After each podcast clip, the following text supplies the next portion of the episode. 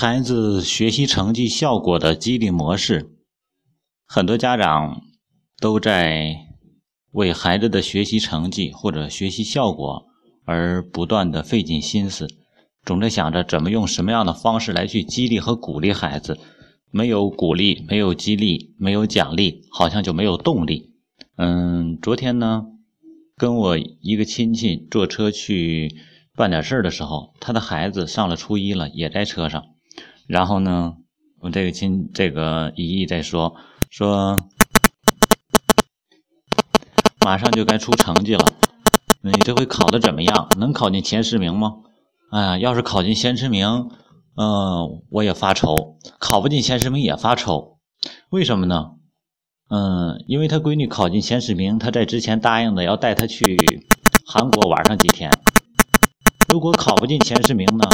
他又担心他的孩子这个成绩没有有效的怎么说提高，所以说他就在说两个都在发愁。然后呢，嗯，我就在想这个问题：难道孩子的学习真的必须要这种方式来去激励吗？这种方式的有效性是多少呢？是在以前的时候，我的讲座曾经讲过，针对一些尤其偏幼儿习惯培养，还有一些惯性培养上来说，我经常在说奖励孩子。不要以物质奖励的形式为主，它可以作为一个辅助的。很多的孩子取得一些成绩之后，取得一些效果，或者做好一件事情之后，很多家长都是以物质转化的方式给予孩子奖励。比如说，你只要把这件事情做好了，你把这个字写好了，你把这本书读完了，或者说你把这个这个字会写了。你把这个任务完成了，你上课听讲了，你在学校不捣乱，你在幼儿园不哭，等等等等的行为，你把这个饭吃过吃吃干净了，哦，等等，孩子应该具备的行为作为前提条件。如果你做到了，妈妈给你买个玩具，妈妈给你买糖吃，妈妈给你买新衣服，妈妈陪你出去玩，妈妈可以让你玩游戏机，妈妈可以让你玩会儿手机。等等，这样的一些奖励的方式，这样的方式，其中一个最大的弊端就是转化了孩子获得事件本身带来的成长快乐的这种感觉。其实，当孩子做好一件事情、做成一件事情、提高一点点的时候，他本身获得的这个事物本身带来的结果，是他人生成长最大的动力源。当他一个字一个字能写好的时候。当他一个不会写的字儿、不认识的字他能认识的时候，这件事本身就有快乐，本身就有成就，而这个成就是能够让孩子持续获得同样的行为和动力的一种循环，或者一种叫什么惯性。很多家长把这种结果给转化了，于是孩子变成为了获得某种物质奖励而去做事情。所以我就想起一个笑话。说一个老爷子，他门前有一个院子，很多的孩子都在院子里边玩，老人吵得休息不好。于是呢，他把所有的孩子叫到窗前，说：“哎，孩子们，你们玩的太高兴了啊！我跟着你们的心都年轻了。你们这样吧，玩的这么辛苦，我给你们每人五块钱，你们去买好吃的吧。然后明天接着来玩啊！”孩子们高高兴兴的拿着钱去买吃的了。第二天，孩子们又来了，哦，然后等一会儿，老爷爷又推开窗户，哎呀，你们今天玩的也挺尽兴，也挺好的啊。但是爷爷这块没有那么多零钱了，这样的，每人给你们四块钱吧。孩子们听，哎，虽然少了点，但也挺高兴。哦，等到第三天，有多少？给了三块。第四天给了两块。等到第五天，那老爷爷说，哎呀，你看你们玩的这一头大汗。但是你看，老爷爷今天正好真的没有钱了，没有零钱了，没法给你们了。然后这个孩子里边有一个比较大的孩子就站出来了，说：“爷爷啊，你这样可不对。你看我们玩的满头大汗的啊，我们玩的这么累啊，你怎么能看着我玩的这么高兴，这么年轻，然后不给我们奖励呢？以后我们再也不来这个院子里来了，再也不到这儿来玩来了。”于是所有的孩子一哄而散。老爷爷的院子清静下来了。很多孩子的学习难道不是这样子吗？他本来是应该为自己而去学习，最后被家长转嫁变成了为家长的奖励而学习，追求这个结果了。所以说，家长给予孩子适当的鼓励和奖励无可厚非，但是要考虑自己在培养孩子什么样的意识。奖励或者一些鼓励，只是一种点缀，而不能是主体。所以说，有的学校最近也在推出一些行为，我特别认可他这种动机，我特别认可学校这种动机，他在力图用各种方式在鼓励、激励孩子。呃，但是他的方法我真的不是特别认同。学校。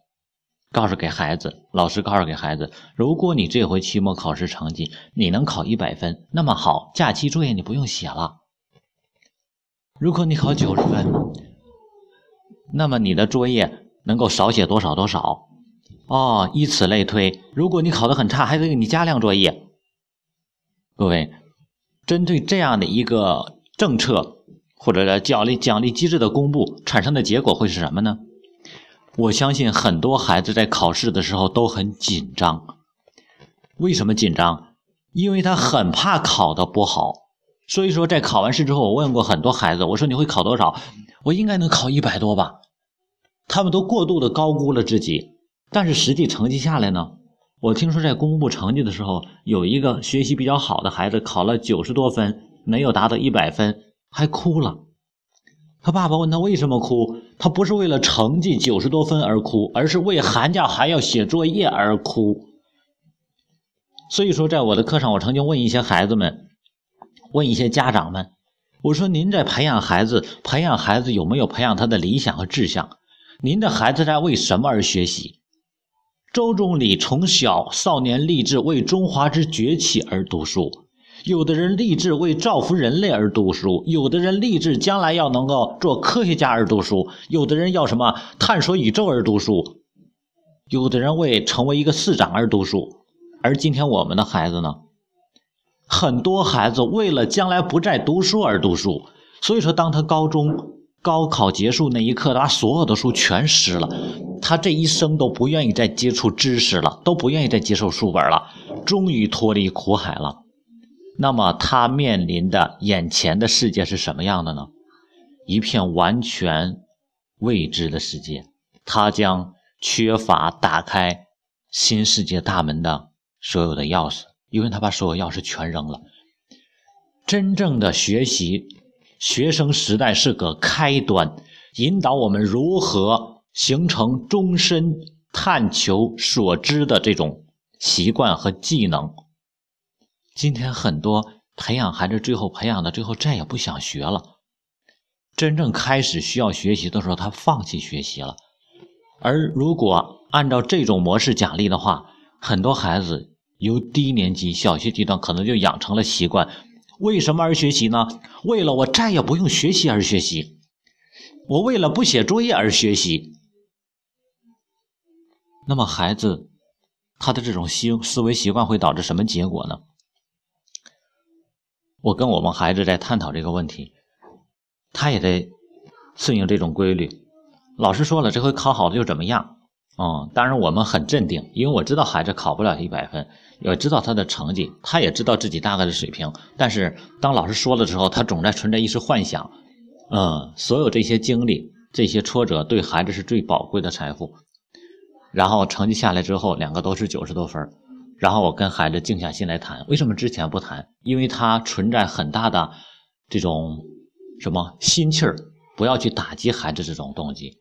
哦，然后回来之后，孩子的心沉静下来之后，我跟孩子去交流，我说：“你看，你觉得当你考了高分之后，你这个高分是怎么来的？”孩子说：“当时我学习来的。”我说：“那你通过不断努力的学习，你取得高分。那如果得了高分，你不再学习会怎么样？”他说：“那当然我就掉下去了。”我说：“那如果你考了高分，你不用学了，不用写作业了。写作业是什么？是完善你学了，但是中间有不足的地方，学会了可以在什么熟练强化，是这样一个过程的。我说，那你学得了高分之后，你不做这些了，别人没得高分，加量着做这个，最终的结果是什么？他说，当然是他就超过我了，那我就掉下去了。我说，那你觉得，当老师给了你这，如果给了你这个奖励之后，你应该怎么做？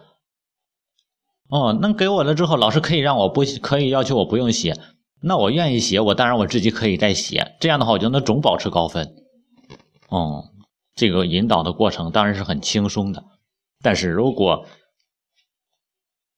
能够奖励政策更好一些，这个轻松的引导过程也都不需要。所以说，家长面对成绩，如果当我们的孩子考试的时候很紧张。说明我们在过度强化孩子未知的东西，孩子他很紧张，是因为他很惧怕考试的结果，所以你要让你的孩子面对考试，就像面面对学习、面对游戏一样轻松，他这样才能轻松发挥出他的能力来。但是要强化什么？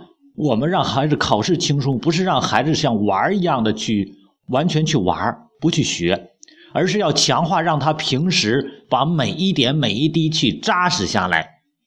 考试不是结果，是个开端，不是个结束，是个开端。因为通过考试，你知道你这一个学期，或者这一个半个学期，或者这一段一个阶段，你的学习的效果是什么样，有哪些方法是需要调整的。你这段时间一直在学，你为什么今天考这个分数？是因为哪块做对了，哪块没做对？所以说，考试是个开始，而不是个结束。当我们知道这一点，孩子就会带着一种积极、主动、主观的这种心态去接受考试。哎呀，又要考试了，我又可以知道我哪块地方需要调整了。所以说，调整孩子的心态，一个面对考试就异常紧张的孩子。他的真正的能力的发挥会大打折扣，所以说很多的孩子从四五年级时候一到考试，甚至于都得考试综合症。各位，不要强化负面的焦虑情绪。我们说今天不强化考试，并不是不重视考试，因为考试是很好的一个考核阶段、考核的节点，但是要有效的去引导，真正让孩子能够。掌握自己的学习状态，掌控自己的学习效果。